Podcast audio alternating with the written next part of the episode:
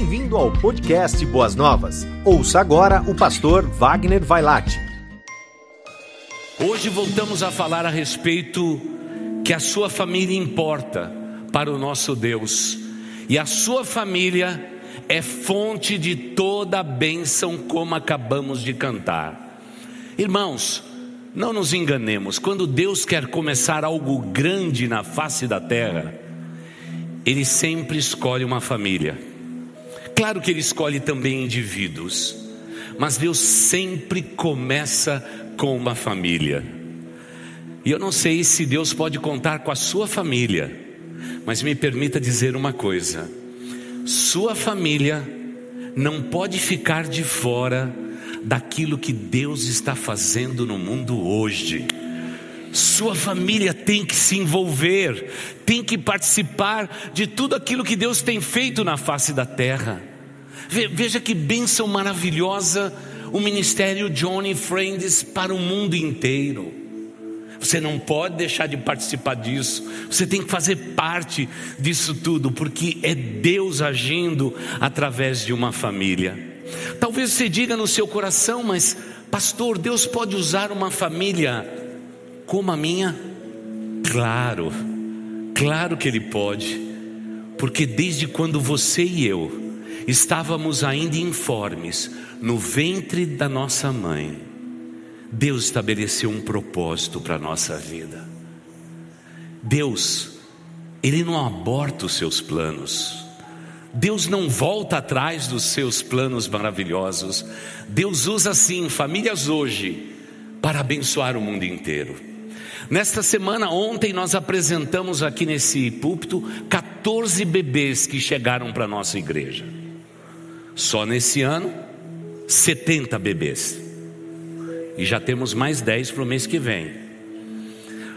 O tempo da pandemia foi muito bom, viu? É, muitos bebês nasceram. E estamos apresentando todos eles. E ontem alguém perguntou para mim assim, pastor, você crê de fato que Deus está interessado numa pessoa como eu? Eu sou muito frágil. Irmãos, o nosso Deus usa as coisas mais frágeis deste mundo para confundir as grandes e entendidas. Provavelmente nesse auditório, e por você que nos assiste pela internet, haja mais lucidez aqui, como eu sempre digo desse púlpito, do que nos prédios mais altos dessa cidade, porque aqui estão as pessoas que amam a Deus e pessoas que amam pessoas. Isso faz toda a diferença no mundo. Isso faz toda a diferença no mundo em que vivemos. Mas você tem que entender que a sua família é fonte de bênção para outras famílias e para o mundo inteiro.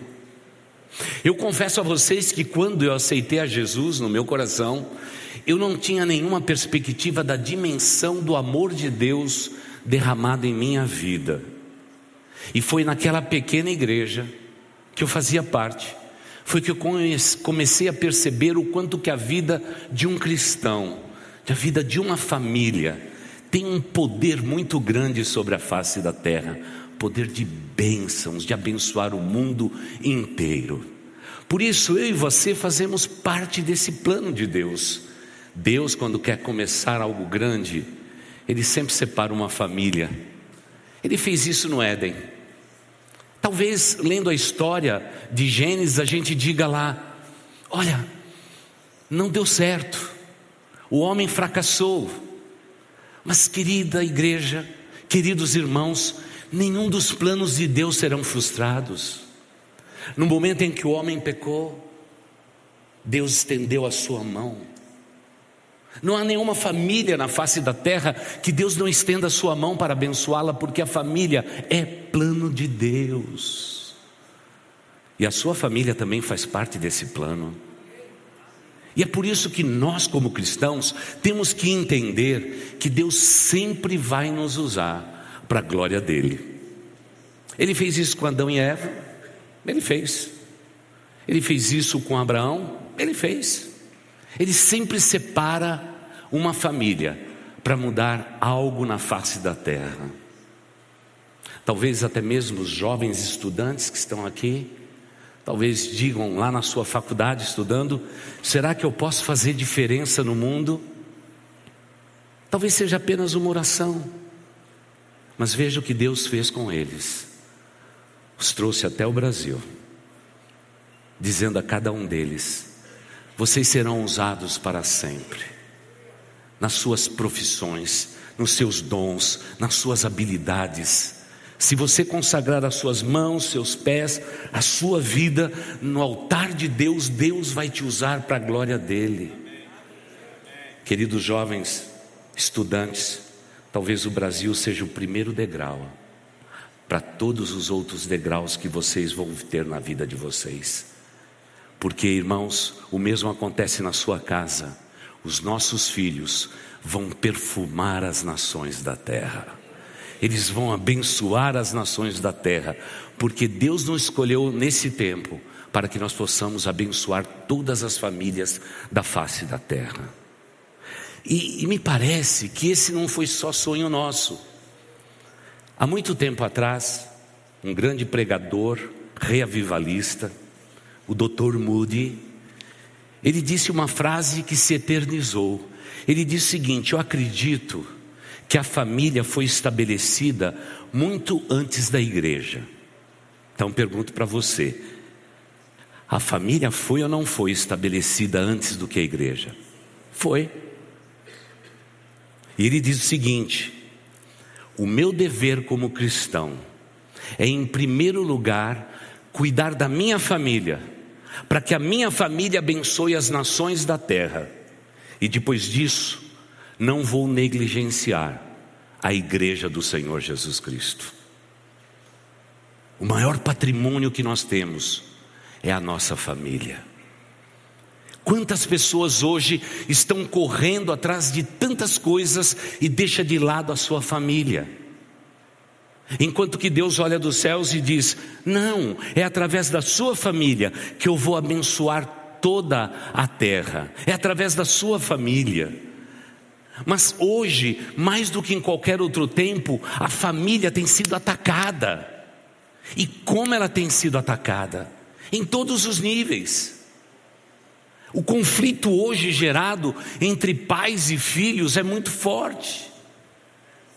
Há uma nova geração que estão deixando de lado vários princípios estabelecidos na palavra de Deus em troca de modernidade, em troca de rede social, de internet. Mas a bênção, querido jovem, está na tua família. Talvez se diga, pastor, a minha família não é muito ajustada, mas continue honrando sua família.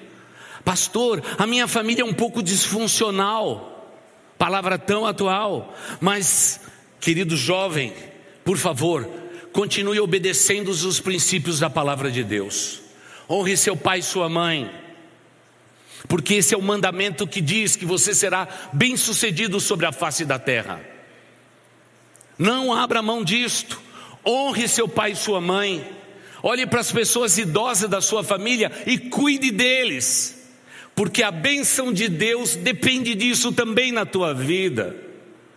Vivemos num mundo onde que na verdade os pais estão sendo destacados da família dos jovens. Grande erro que está sendo cometido. Porque é através da família que Deus abençoa o mundo inteiro. Hoje mesmo na nossa igreja enfrentamos isso. Os idosos da nossa igreja precisam ser amparados pela igreja porque os filhos bem-sucedidos, ricos e prósperos, se esqueceram dos seus pais. Triste realidade, até dentro da igreja de Cristo Jesus. O que dizer do mundo aí fora, querida igreja? Não despreze os seus idosos, porque a bênção de Deus passa pela vida deles para abençoar todas as futuras gerações. Não despreze os princípios da palavra de Deus, porque eles são importantíssimos para nós. Há um texto no Salmo 68, verso 6, É um pequenino verso do Antigo Testamento que diz assim: Deus faz com que o solitário viva em família. Por que, que Deus pega o solitário e coloca ele para viver dentro de uma família? Porque a família é plano do Deus Altíssimo. E muitas vezes igrejas como a nossa são fonte de acolhimento para o solitário, para a solitária, para que eles possam desfrutar do ambiente familiar, abençoado e planejado pelo nosso Deus Todo-Poderoso.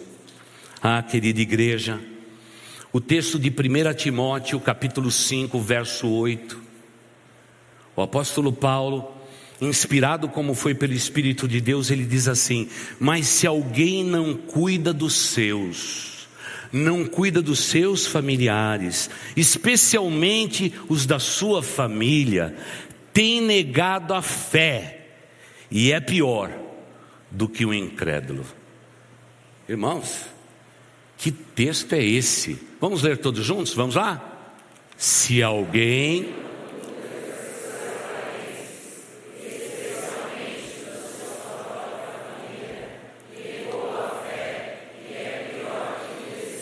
Então a pergunta para mim é objetiva para você. Você tem deixado pelo teu caminho alguém que faz parte da sua família?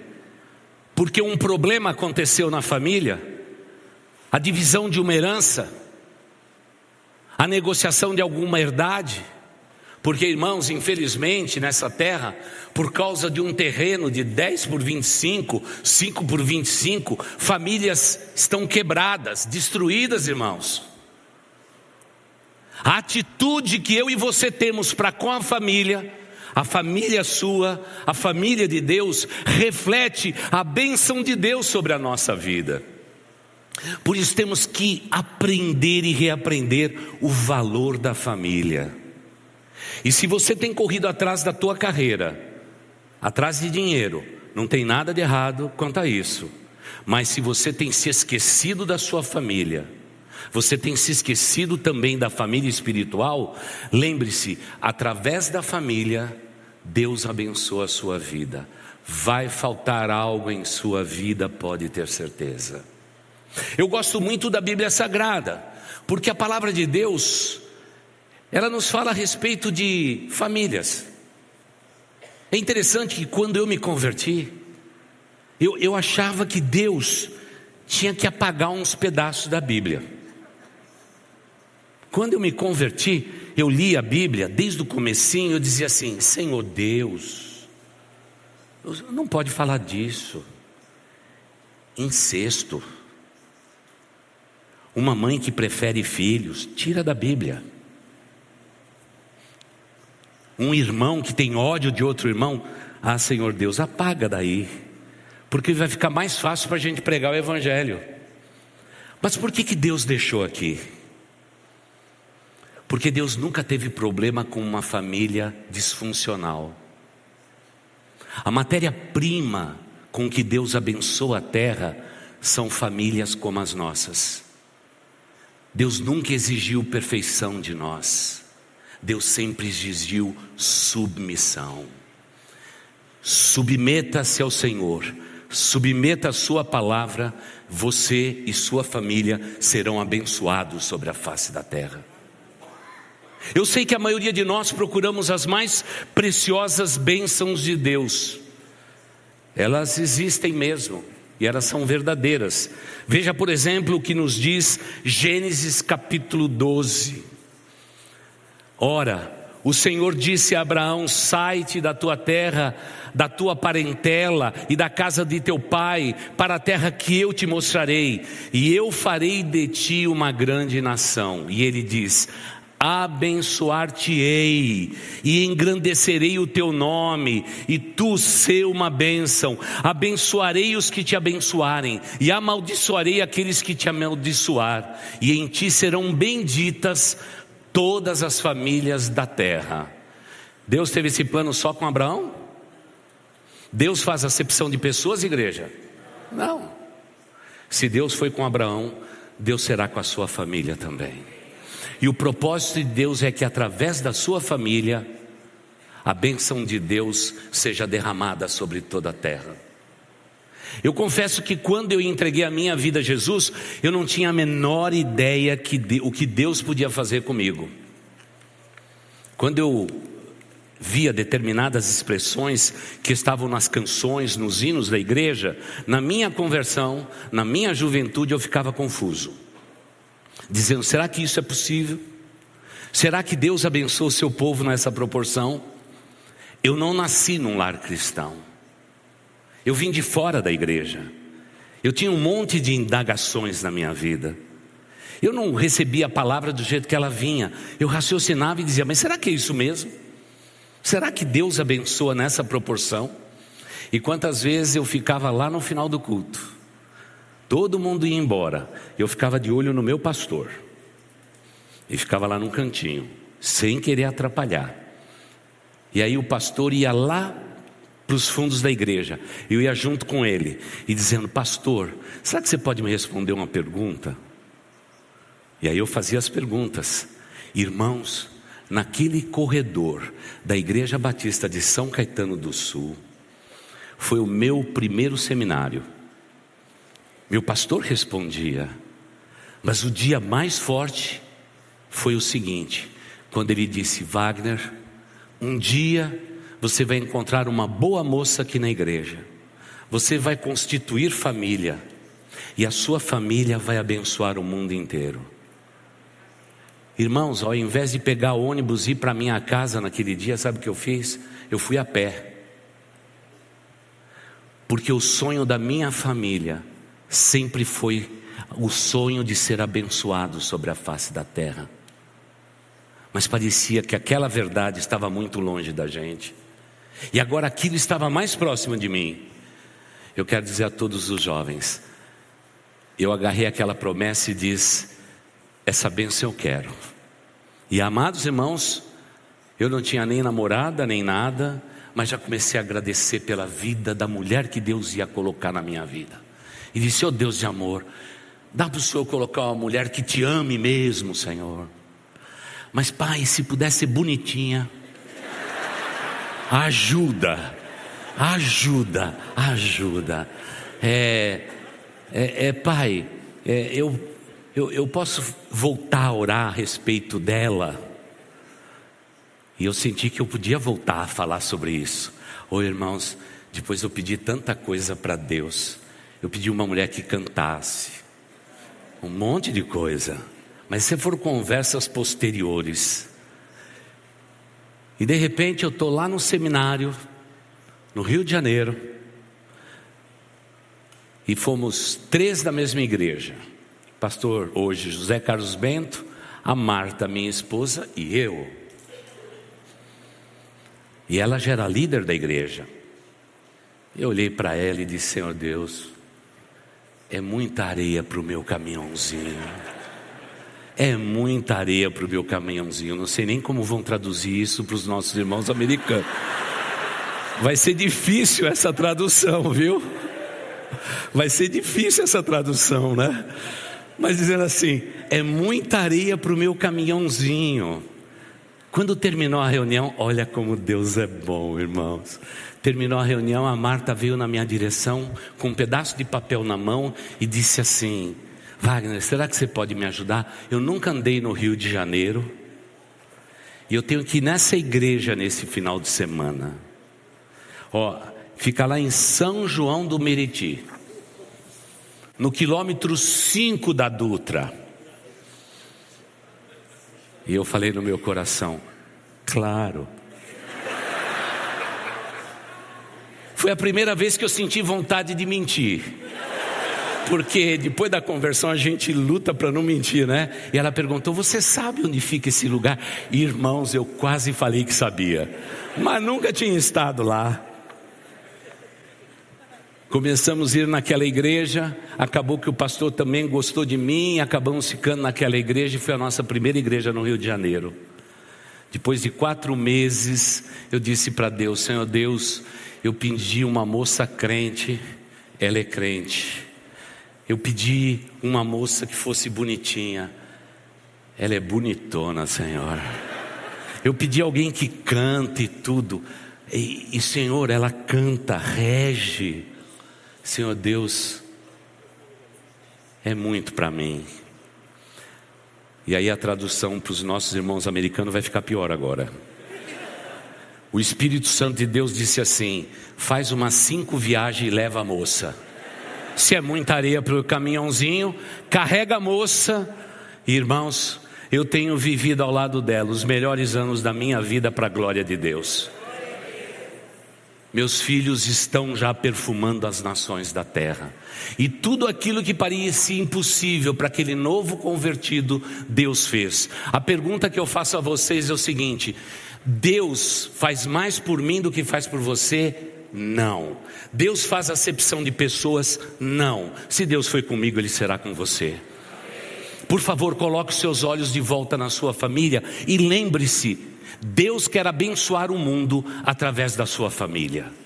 Por favor, maridos, amem suas mulheres. Você está perto aí da sua esposa? Sim ou não? Então tá bom. Então olhe para essa mulher agora e diga: Eu tenho que te amar para o resto da minha vida. É. Deus mandou.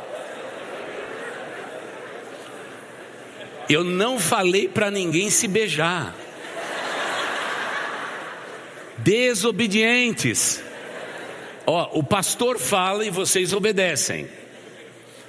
Minha irmã, Deus diz na sua palavra que você tem que ser uma mulher submissa. É. Nesse tempo em que a mulher está sendo empoderada na face da terra. Tem muita mulher que tem dificuldade com a submissão. Pastor, o senhor não conhece meu marido. O senhor está pedindo para você submissa a esse homem? Irmãos, a Bíblia não pediria da mulher nada que ela não pudesse dar ao seu marido. A grande questão é que Deus organizou o lar desse jeito. E se você tem alguma dificuldade, minha irmã, com a submissão, não fale comigo. Vá conversar com Deus. Não é? é algumas mulheres dizem para mim, pastor, eu só vou conversar com Deus quando eu morrer. Por favor, não peça para morrer. Porque são princípios. E as mulheres dizem para mim, mas por que isso, pastor? Então eu pergunto para você, mulher: é mais difícil um homem amar a sua esposa como Cristo amou a igreja ou ama a igreja, ou uma mulher ser submissa? Avalie isso. Mas, pastor, por que Deus estabeleceu esses princípios? Irmãs, não faz biquinho, não fica bravo com o pastor, porque foi Deus quem planejou. Porque Vou perguntar aos homens, ao grupo masculino que está aqui: de onde nós fomos tirados em Adão? Nós somos tirados da onde? Do pó da terra. Do pó da terra. Então, queridos irmãos, homens desta igreja, nós fazemos parte de um, grupo, de um clube do pó da terra. É óbvio que nós somos racionais. Fomos tirados do barro. Homem racional. A esposa diz lá, meu amor, pega manteiga na geladeira. O sujeito abre a geladeira. E o que, que ele diz? Irmãs, cadê a manteiga? E a esposa vem falando com a mãe no telefone, ajudando a trocar o filho, e ela diz assim: está aqui. Ela diz: Ah, agora eu vi onde você guardou a manteiga. Pois é, minha irmã, nós somos tirados do pó da terra. Isso não nos diminui. Simplesmente diz: a primazia da minha criação eu coloquei na vida do homem.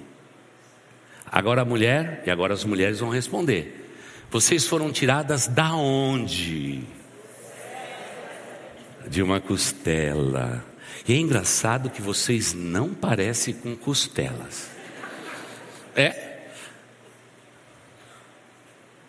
É lógico, minha irmã, que você sabe onde está a manteiga.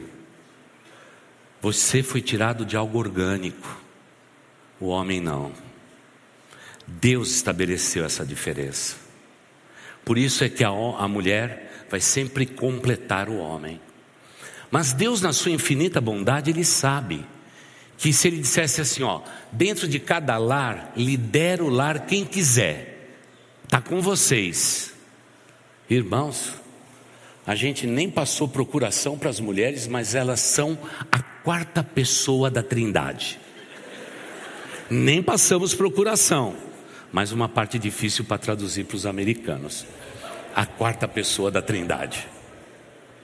Mas irmãos queridos, se a gente deixar, elas fazem tudo.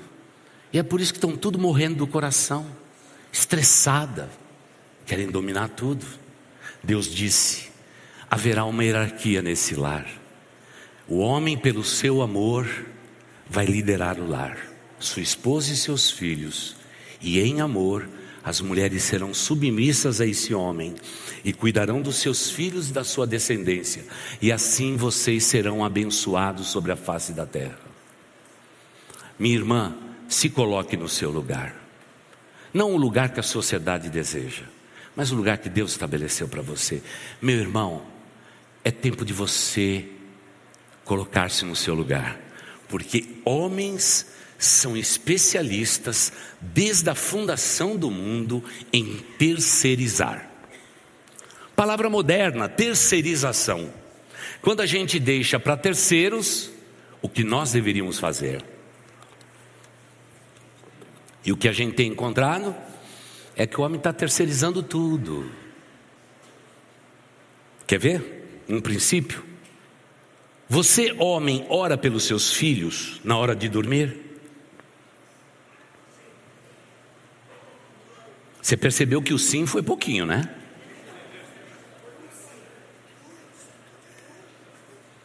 O homem terceirizou para a mulher, você que vai cuidar da parte espiritual. Mulher tem mais a ver com anjo.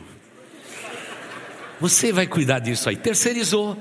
E pior é que as mulheres aceitam e diz: então tá bom, é, eu percebi que você não conhece muito a Bíblia, que você não conhece muita história, você se embaraçou até para explicar que Jonas foi engolido por uma baleia, não era uma baleia, era um grande peixe, então deixa que eu faço. É claro, o homem saiu do pó da terra, é racional.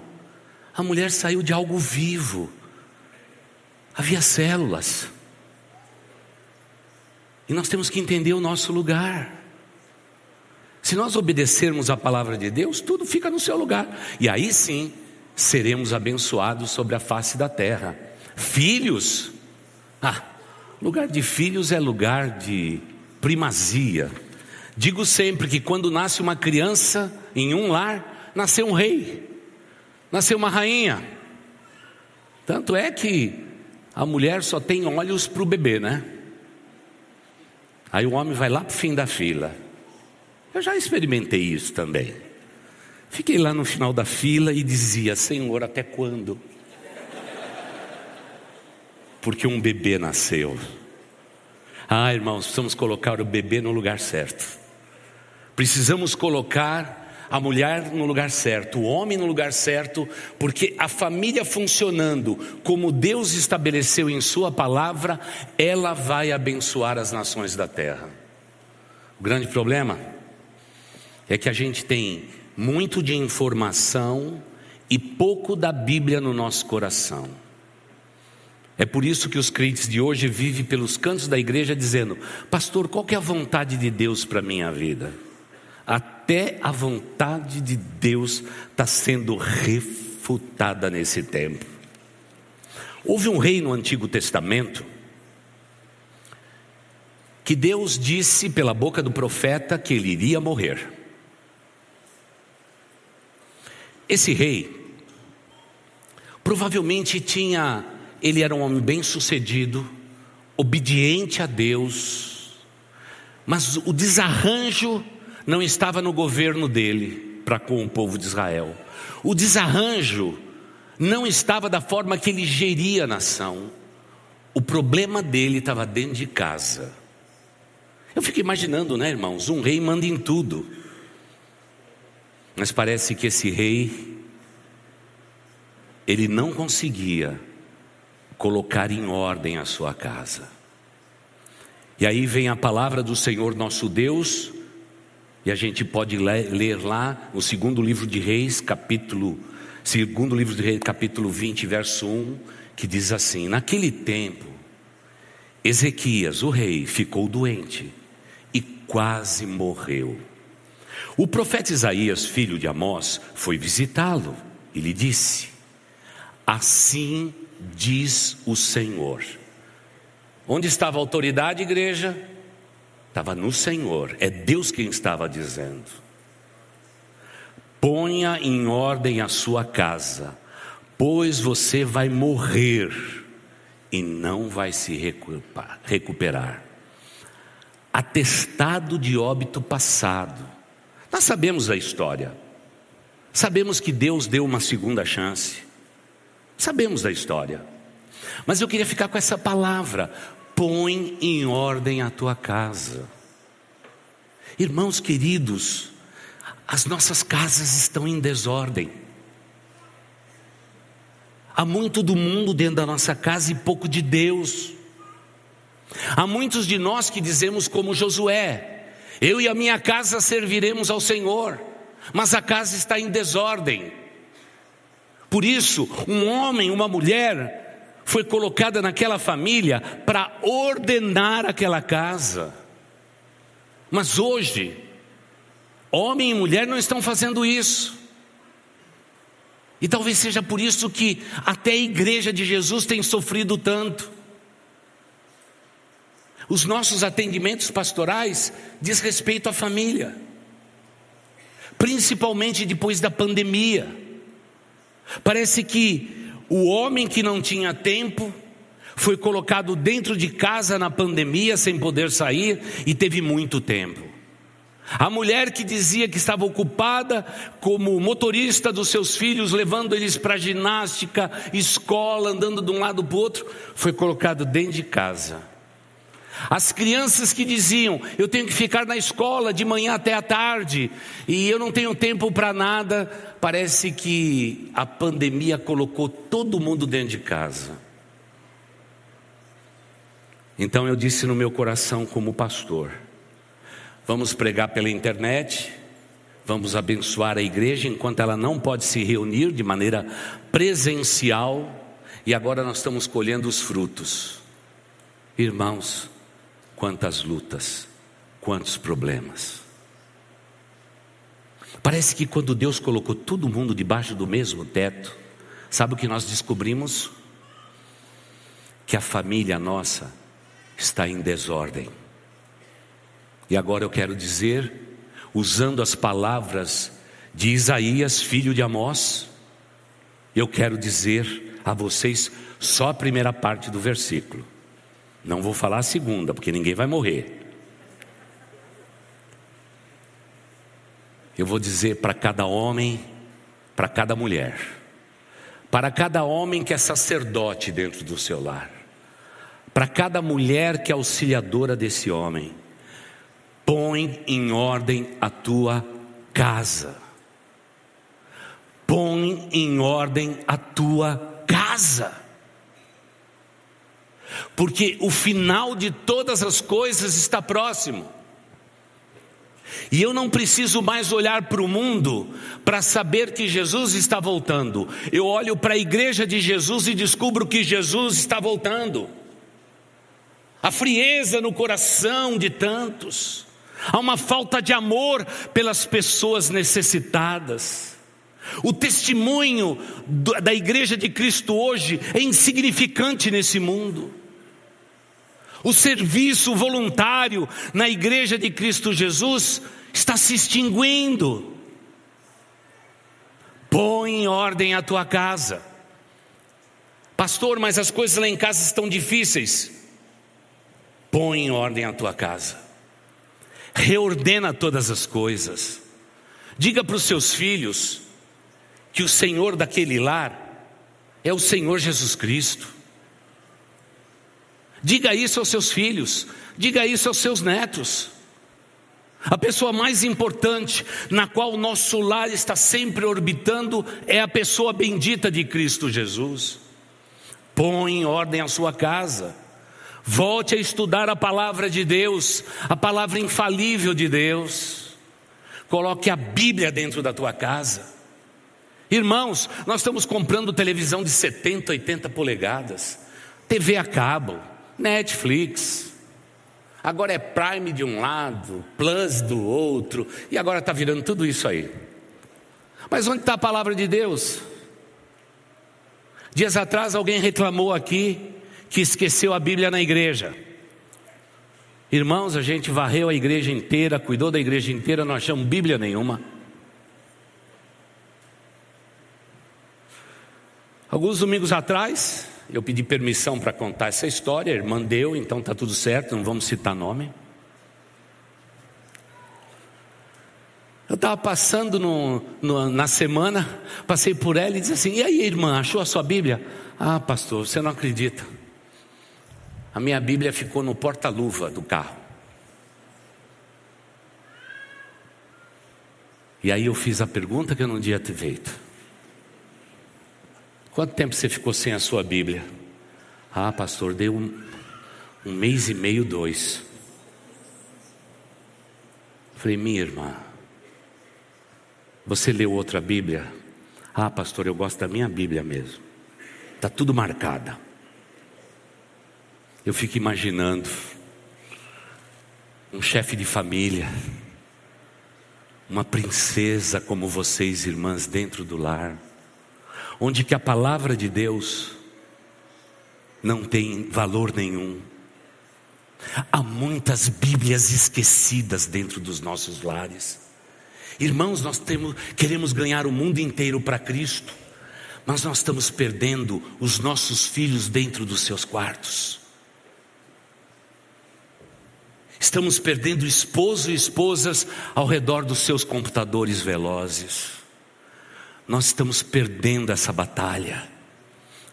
Mas um culto como esse eu quero conclamar os homens desta igreja, sacerdotes de Deus, para que você coloque em ordem a tua casa. Esqueça o que ficou para trás, o que você deixou de fazer, mas diz, pastor, eu vou sentar hoje com a minha esposa e nós vamos colocar em ordem a nossa casa. A palavra de Deus vai ser lida na nossa casa. Orações serão feitas no meu lar, porque o meu lar tem que abençoar o mundo inteiro. E pastor, eu não vou ficar de fora daquilo que Deus está fazendo no mundo. Eu vou participar, eu vou me envolver, eu vou fazer tudo isto. Ah, como precisamos de resoluções como esta. Por favor, minha irmã, apoie o seu marido nessa decisão. Porque mulher é sempre assim, quando a gente toma uma resolução, ela quer melhorar a resolução. Irmã, fica no seu lugar. Porque uma resolução tomada por esse homem aí pode mudar o teu lar. Fica na sua. E diga: meu marido, essa é a melhor resolução que nós tomamos na vida. Jesus vai ser o Senhor do nosso lar. Já hoje à noite coloca aquela criançada tudo de joelho na sala. Porque jovens hoje, eles têm problema com seus joelhos não se ajoelha para Deus para nada. Aqui, quando a gente pede para pré-adolescente, adolescente se ajoelhar e orar, irmãos, parece tudo velho. Tem problema de artrite, artrose. Não, o que está atrofiado é espiritualidade, irmãos. Irmãos, nós não estamos nesta igreja simplesmente para pregar o que você quer ouvir.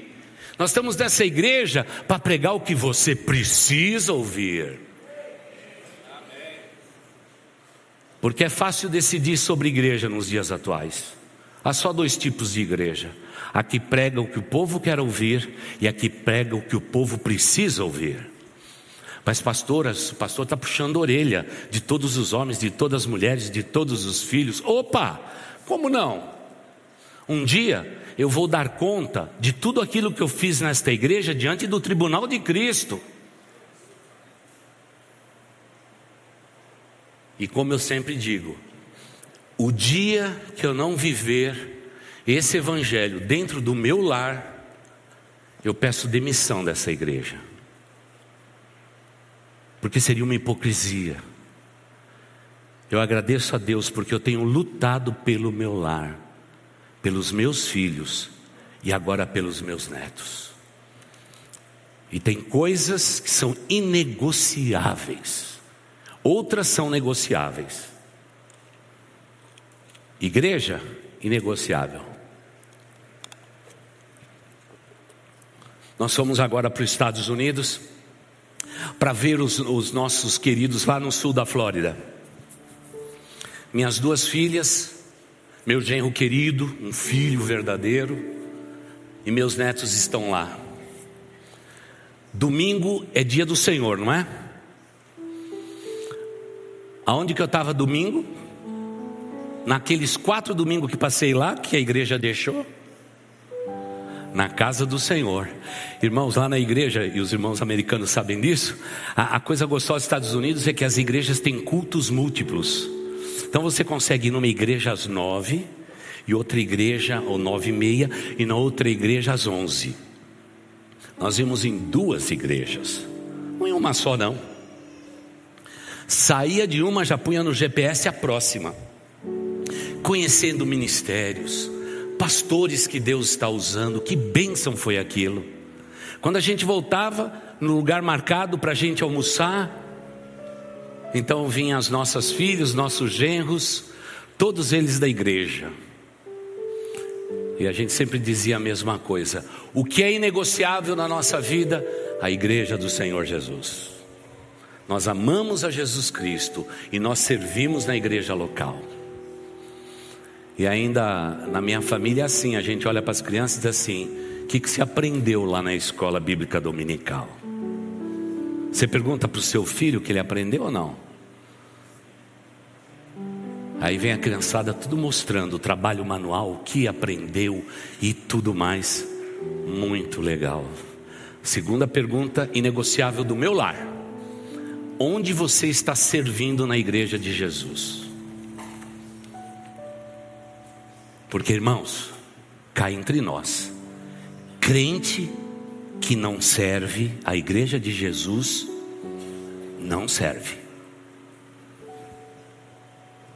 E aí cada um vem dizendo: Olha, eu cuidei da iluminação, eu cuidei do som, olha, eu, eu cuidei do, da data mídia que punha lá na tela e tudo mais.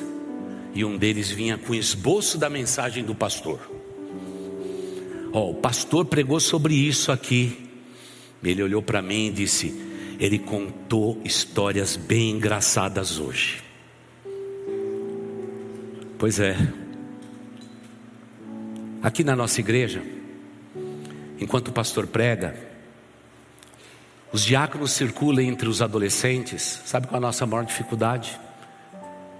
É que seu filho não larga do celular dele. O pastor pode pregar em qualquer tema. Se você perguntar o que o pastor falou hoje, eles não sabem nada. Muitos deles estão jogando joguinhos. E os conselheiros estão batendo no ombro dele e dizem assim: desliga isso aí. Está dentro da igreja. Você devia deixar o celular deles em casa, vocês nos ajudariam mais, porque talvez estejamos perdendo esta geração dentro da igreja, não fora dela. Meu irmão, minha irmã, eu só quero fazer um pedido em nome do Senhor Jesus Cristo. Põe em ordem a tua casa, põe em ordem a tua vida, e deixe o nosso Deus Todo-Poderoso te abençoar. Lembrando, que Deus quer abençoar a sua família e torná-la uma família abençoadora. Porque no apartamento onde você vive, Deus te colocou lá para abençoar aquele prédio inteiro. Você tem abençoado, você tem orado por pessoas, você tem testemunhado de Jesus. Outro dia alguém disse assim, pastor, onde eu moro são são oito torres. Eu falei, que campo missionário maravilhoso. É lá que Deus quer te usar. Seja simpático no, no elevador. Esteja sempre de bom humor. Porque crente de vez em quando é chato, viu? É mal-humorado. O vizinho reclama da vida, ele vai junto. O preço das coisas estão caro, ah, tá caro mesmo, não sei o que mais. Mas o que é bom falar não falou. Olha, tudo isso está acontecendo no mundo, meu vizinho, e a Bíblia diz que vai piorar. Você está preparado? Eu já estou preparado. Jesus é o Senhor da minha casa. Vou orar por você. Mas o mundo tem poucas referências. Por isso Deus tem que levantar numa manhã como essa, genuínos sacerdotes que se levante no lugar onde eles estão e abençoe o mundo que eles estão vivendo. Minha irmã, apoie esse homem e diga: o que Deus tocar no seu coração estaria ao seu lado. E vamos juntos cuidar dessa criançada toda que Deus tem nos dado, ombro a ombro, igreja e famílias. E eu tenho certeza que o resultado será bênçãos multiplicada. Bênçãos multiplicada. É o que vai acontecer. Essa semana teve um acidente entre São Paulo e São Caetano do Sul. O 21 Batalhão estava lá na divisa de São Caetano com São Paulo. Eu já olhei a viatura, já descobri que era do nosso batalhão aqui. Eu fui para casa, já estava aquela situação. Quando eu voltei, persistia. Eu vi que a coisa foi grave. E eu só dei uma paradinha, e o pessoal todo do 21 Batalhão conhece a gente. E eu só perguntei o que tinha acontecido. O policial gentil disse duas coisas. Pastor, o acidente foi grave. Nós estamos agora aguardando um resgate maior. Por favor, pastor, ore por esse jovem. Ele precisa das nossas orações.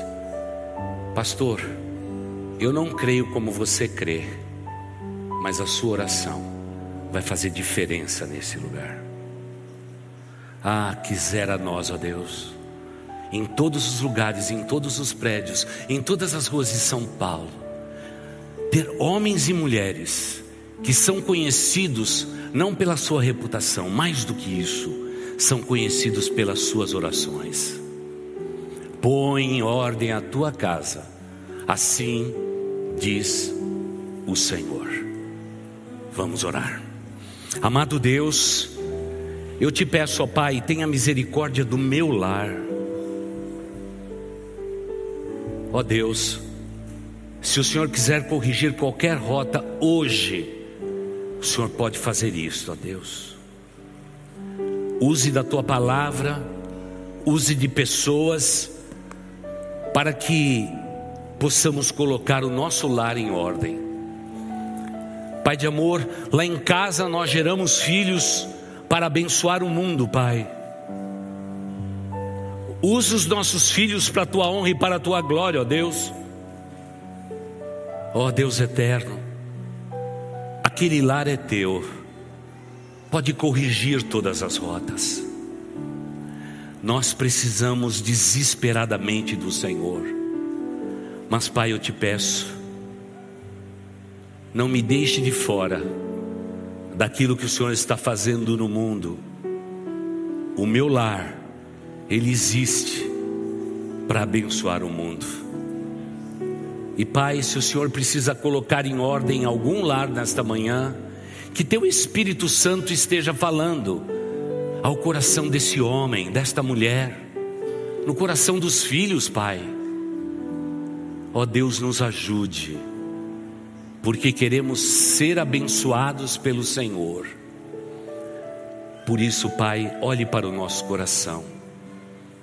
Nós te pedimos e assim oramos em nome do Senhor Jesus. Amém e amém. Você ouviu o podcast Boas Novas? Venha conhecer a nossa igreja.